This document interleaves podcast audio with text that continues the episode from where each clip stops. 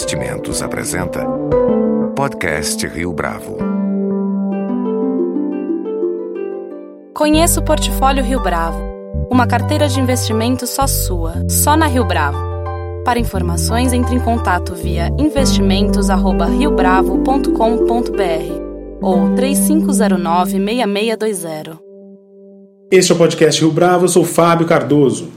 Donald Trump é o presidente eleito dos Estados Unidos. Numa virada política que certamente servirá como estudo de caso para futuras eleições, o candidato do Partido Republicano superou não só os adversários, mas os prognósticos que, horas antes da abertura das urnas, declaravam que ele seria o derrotado.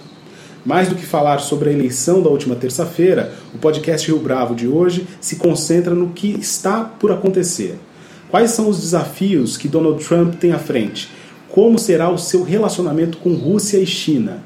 Qual será a agenda de Donald Trump para a questão do meio ambiente?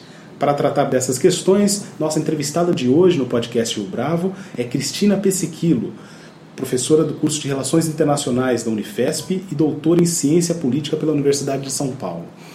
Cristina, é um prazer tê-la conosco aqui no podcast O Bravo. É um prazer estar aqui com vocês o que a vitória do Donald Trump representa para, para as cúpulas dos partidos democrata e republicano? Como é que essas duas legendas majoritárias saem dessa eleição? As duas legendas majoritárias em termos tradicionais saem muito enfraquecidas, porque toda a campanha do Donald Trump ela foi trazida na medida de contestar o sistema, de buscar uma alternativa à política tradicional. Então, o Partido Democrata ele apostou numa candidata que era conhecida, Hillary Clinton, mas que não era uma candidata de consenso dentro do próprio partido. E o Partido Republicano ele acabou optando por uma solução que na verdade não era só preferencial, eles gostariam que tivessem sido outros nomes. Então o Trump ele representa o antissistema, o antipolítico. Então, de prático, esses dois partidos vão ter que se repensar e ver o que eles fizeram de errado, ouvir o eleitorado, que o eleitorado quer coisas novas e tentar descobrir que tipo de coisa nova é essa dos dois lados. Ah, sobretudo nessa última etapa da campanha, dois dos candidatos recentes do Partido Republicano, John McCain e Mitt Romney, não endossaram a candidatura do Trump. Ainda assim, não apenas o Trump venceu, mas também o Partido Republicano obteve a maioria no Congresso e no Senado, na Câmara dos Deputados e no Senado. Até que ponto isso é benéfico para a administração dele daqui para frente?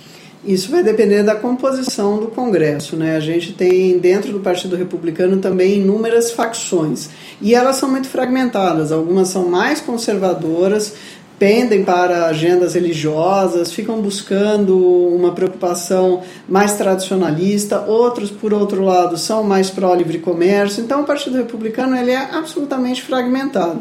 E dentro dele, a maioria dessas correntes ela acabou não apoiando Trump. E a gente tem não só o McCain como o Mitt Romney, mas a gente pode lembrar de um próprio ex-candidato nas primárias, o John Kasich, que foi governador de Ohio, que não apoiou o Trump, mas ainda assim o Trump ganhou no estado de Ohio, essencial para a sua eleição como presidente. Então, eu acho que aqui nós temos duas coisas. Se o Partido Republicano quiser prejudicar o governo Trump, tendo controle do Congresso, né, eles têm maioria na Câmara e no Senado, ele vai fazer isso. Né? Então, ele vai meio que dificultar para o Trump governar. Porque o Trump, a todo momento, ele fala: olha, eu estou concorrendo pelo Partido Republicano, mas eu não sou republicano. Então, de certa maneira, é uma coisa meio esquizofrênica. Como é que ele vai ter que fazer isso? Ele vai ter que fazer uma ponte, né? Tipo, olha, nós estamos no poder juntos agora. Como é que a gente vai resolver isso? Vocês vão governar comigo ou sem mim? Se depender dele, ele vai tentar governar sem o Congresso mas o Congresso também pode pensar de maneira pragmática e se aliar, fazer um conchavo com ele, para que algumas agendas nas quais eles concordam, né, principalmente é, contra as políticas sociais do Obama, contra as políticas mais liberais, para que essas políticas sejam aprovadas. E aí ele terá sucesso. Outras talvez ele não tenha tanto. E daqui a dois anos a gente vai ter uma outra eleição legislativa. Então o primeiro teste do Trump ele já vai acontecer em 2018 antes desse período dessa eleição de 2018, tem outro uh, cenário aí que se avizinha, que é exatamente a troca ou a substituição né, dos juízes da Suprema Corte. A gente comentava isso, inclusive, antes da entrevista. Qual pode ser o impacto uh, a médio e longo prazo da presidência do Trump em relação a essa posição da Suprema Corte? Bom, a Suprema Corte nos Estados Unidos é o órgão final que decide as políticas internas e mesmo algumas dimensões da política externa. Como é que ela é dividida normalmente? Há um compromisso meio não escrito né, entre liberais e conservadores americanos que dentre os nove juízes você teria uma parte que seria três conservadores, três liberais e três swing, né, aqueles pendulares que ficam mudando de posição. Eles não teriam aderência nenhuma corrente ideológica obrigatoriamente. Com as vagas que vão sendo abertas, né, a gente tem uma obrigatoriamente aberta, talvez outras também, porque as pessoas estão envelhecendo, né, tem juízes com mais de 80 anos até, é possível que o Trump vai tentar indicar mais conservadores do que ele deveria quebrando esse compromisso não escrito. Quando isso acontece, você pode mudar uma série de políticas dentro dos Estados Unidos. E algumas que são muito importantes para o país. Tem a ver com posse de armas, tem a ver com aborto. Então, uma Suprema Corte conservadora ela pode reverter conquistas sociais que foram sendo alcançadas nos últimos anos, se ela realmente foi indicada pelo Trump. Lembrando que toda indicação ela tem que passar pelo Senado. Então, não necessariamente ele indicar significa que o juiz irá para a Suprema Corte. Mas existe uma provável, é, é, mais favorável que seja aprovado no Senado de hoje, exatamente porque o Senado é do Partido Republicano nesse momento? É, não necessariamente, vai depender muito do perfil do juiz. O Obama teve uma época que ele teve maioria né, no legislativo, logo no início do seu governo. E muitos democratas se posicionaram contra o governo Obama. Então a gente não pode descartar isso acontecendo num governo Trump. Então eu acho que vai depender muito do jogo político que vai se estabelecer e do perfil do juiz ou juíza que ele vai querer indicar. Temos de política externa, os Estados Unidos, a partir de 20 de janeiro de 2017, quando Trump assume, é, terão uma postura mais isolacionista ou mais intervencionista? Eu acho que do jeito que o Trump falou durante a campanha, ele conseguiu falar das duas coisas ao mesmo tempo. É né? uma política que ela é um pouco bipolar no sentido de você perseguir duas ações. Se a gente for pegar estrito senso ao pé da letra o que ele falou, a gente vai imaginar, poxa, vai ser uma política mais intervencionista. As pessoas estão falando que ele tinha um perfil mais isolacionista, mas eu discordo, são duas coisas separadas. Geopolítica, guerra, a todo momento ele teve uma postura intervencionista. Vou combater o Estado Islâmico, vou combater a imigração, vou combater refugiados, né? Ou seja, nisso ele mostrou uma postura ativista, ou seja, eu vou fazer com que os interesses dos Estados Unidos sejam cumpridos a partir de uma posição de contra-ataque. Né? Se o Estado Islâmico está me incomodando, eu vou atacar o Estado Islâmico. Por outro lado, no comércio, aí vem o lado da bipolaridade que eu mencionei, ele tem uma postura que é mais isolacionista. Ou seja, eu não vou sair dos mercados mundiais, mas eu só vou ficar nos mercados mundiais se os meus parceiros me ajudarem. Então pintou um quadro no qual, teoricamente, os Estados Unidos seriam o grande prejudicado do comércio global. E não é bem assim, né? Tem regiões como a América Latina que eles têm um superávit muito significativo, mas perdem no comércio com a China, né? A China foi uma grande vilã da campanha. A gente teve dois, três grandes vilões para o Trump na campanha: é, Estado Islâmico, né? China e o México. Então a gente vai ter essas duas coisas: tentar ser mais isolacionista e protecionista no comércio, talvez protecionista seja o termo mais correto, né? Mas intervencionista no campo da geopolítica para fazer valer os interesses americanos. A gente fala de comércio daqui a pouco, mas para permanecer nessa discussão de ações relacionadas à geopolítica, é, ao longo da campanha, os democratas falaram muito a respeito de um eventual conluio entre Donald Trump e Vladimir Putin. O que, que o mundo pode esperar desse relacionamento?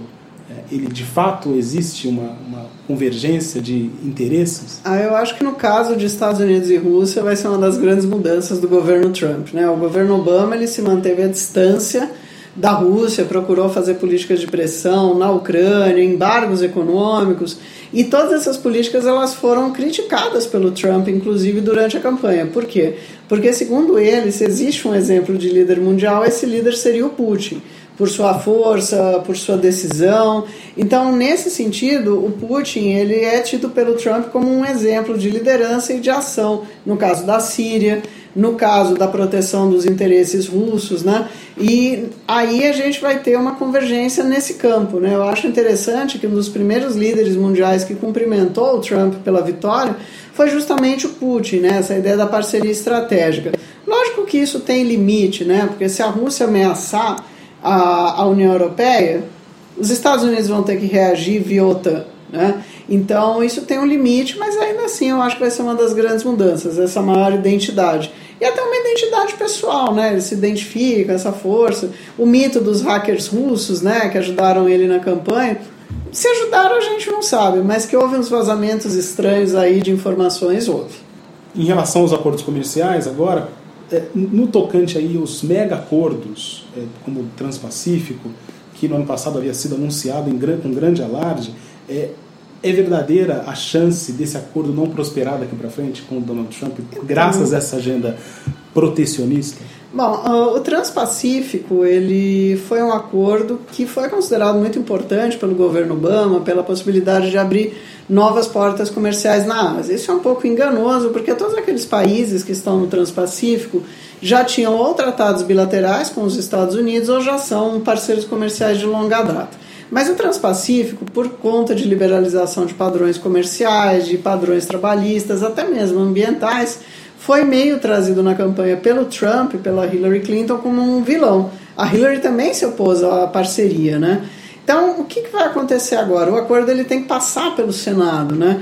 E a tendência é que a gente tenha um Senado e uma Câmara mais protecionistas. Então, é possível que isso vá sendo protelado. Só para a gente ter uma ideia, havia um acordo para ser negociado e votado com a Colômbia, Tratado Bilateral de Comércio. Ele demorou, só para fazer esse comparativo, 10 anos para ser votado.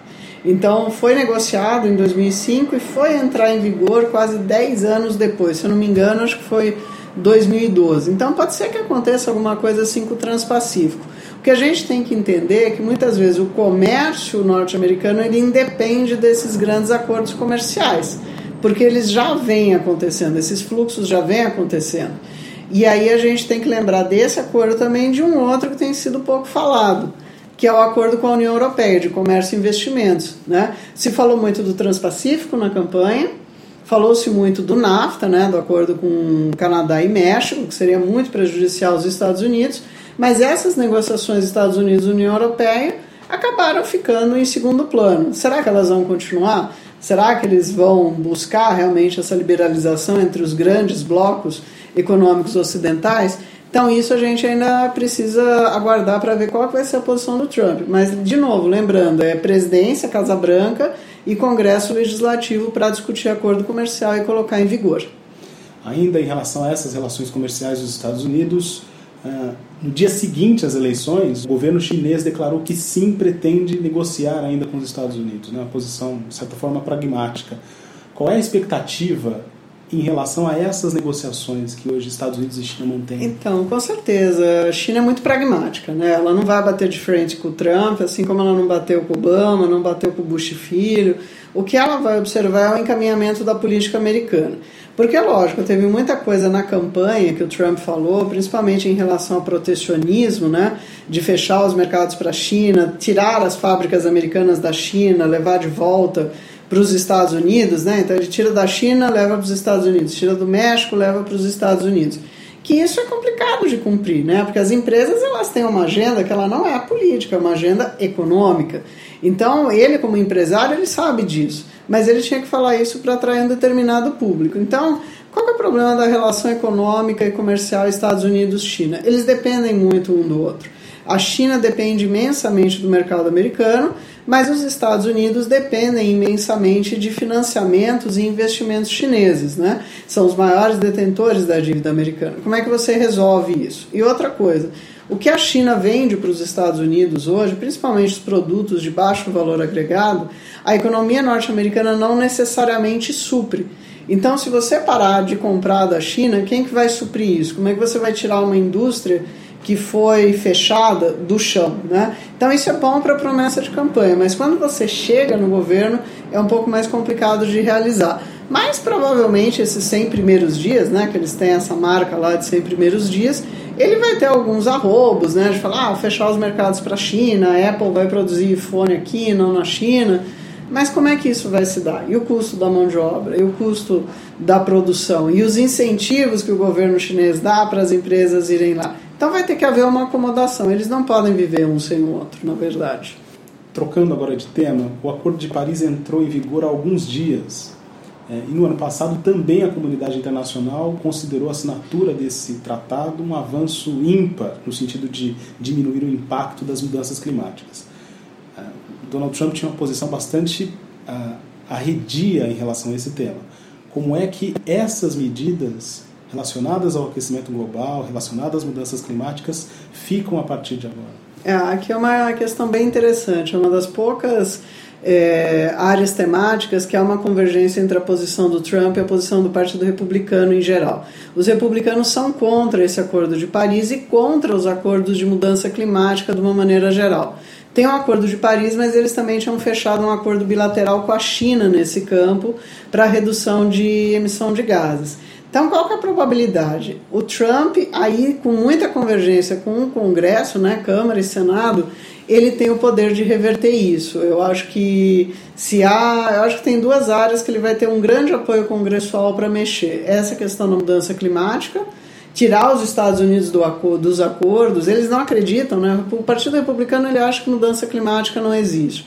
É uma não questão para eles. E isso afeta a indústria carvoeira, afeta a indústria automobilística, afeta a indústria do desenvolvimento.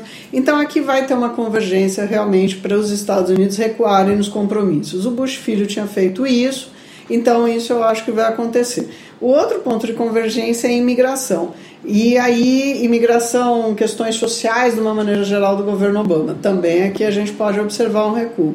O que preocupa nessa questão da mudança climática é que o acordo acabou de entrar em vigor. Né? Você teve uma dificuldade muito grande em 2015 para negociar, havia uma expectativa de que até fossem ser conseguidos mais avanços. Então, na hora que você fecha um acordo, ratifica, começa a implementar, vem um presidente que ele é absolutamente contrário a qualquer agenda positiva de mudança climática. E isso também mostra outro fato.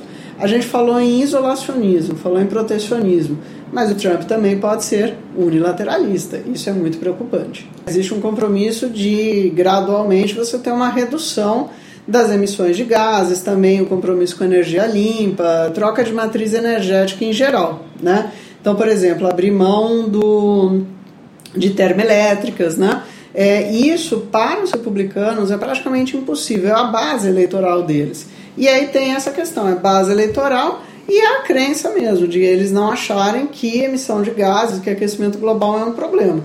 Então eles saem do acordo, né? Em relações internacionais tem um pouco isso. Você demora anos, é, décadas para fechar um acordo, porque não é só fechar, você fechar, ratificar, implementar. Para você implementar, você tem um outro processo que é internalizar. Se você não internaliza isso com leis, aí acaba também não sendo cumprido. Então o que, que acontece nos Estados Unidos muitas vezes? Não existem leis nacionais sobre o tema mudança climática, mas alguns estados mais preocupados com a questão, por exemplo, Califórnia, eles fazem as suas próprias leis de emissão. Então é nesse sentido, né, de você fechar as portas para qualquer é, compromisso no campo da mudança climática. Para a gente encerrar, Cristina, qual é a expectativa da relação do Brasil com os Estados Unidos a partir de 2017? O que o país pode esperar em termos estratégicos? Eu acho que é, essa é uma grande questão aqui na política externa brasileira, né? Como que a gente deve olhar para os Estados Unidos, como é que a gente se posiciona? A minha visão é a seguinte: primeiro a gente define o que a gente quer, o nosso interesse nacional, e depois a gente se preocupa com o que eles vão fazer. Eles têm os interesses deles e nós os nossos. O que, que acontece? O Trump o Brasil foi inexistente na campanha, né? Tem muita gente falando, ah, ele tem inúmeros acordos no Rio, né? Aquela coisa do Porto Maravilha, é, hotel aqui, hotel ali, inúmeras propriedades, mas isso é de longa data, nunca andou. E ele vai ser o presidente dos Estados Unidos agora, ele não vai ser o empresário Donald Trump. Então, como é que isso vai funcionar? Eu acho que é, primeiro, é manter uma relação de cordialidade, né? E ter a noção de que o Brasil hoje é secundário na agenda dos Estados Unidos. E isso é normal, faz parte do jogo, né? Se a gente for colocar uma escala de interesse China-Rússia, você vai ter o Brasil lá embaixo, né? A Venezuela vem primeiro, outras coisas. Por quê? Porque o Brasil também não se posiciona, porque o Brasil também não sabe o que quer. E aquela coisa, o que é melhor para o Brasil? Cooperação Sul-Sul ou Norte-Sul? Eu defendo que é a Sul-Sul combinada com a Norte-Sul. Estados Unidos seria Norte-Sul. A gente não pode esperar que os Estados Unidos nos ofereçam coisas. Eles não vão oferecer. Nós que temos que buscar deles e dos outros parceiros. Então, acho que vai haver uma grande continuidade, né? É, não acho que você vai voltar atrás em grandes temas estruturais da relação, é, mas vai ter que enfrentar um Estados Unidos mais protecionista, um Estados Unidos mais voltado para suas questões domésticas, que tem menos interesse na América Latina. É essa a realidade. Então, cabe o Brasil compreender essa realidade e não ter ilusão de que se o Brasil fizer uma suposta lição de casa, né, que se fala muito aqui, ah, e os Estados Unidos vão gostar da gente. Não existe gostar ou não gostar em política. Existe pragmatismo. Então a gente teria que ser um pouco mais como os chineses, pragmáticos. Cristina Pesequino, muito obrigado pela sua participação aqui no podcast Rio Bravo. Muito obrigado e vamos aguardar o que vai vir aí em 2017. Com edição e produção de Leonardo Testa, este foi mais um podcast Rio Bravo. Você pode comentar essa entrevista no SoundCloud, no iTunes ou no Facebook da Rio Bravo.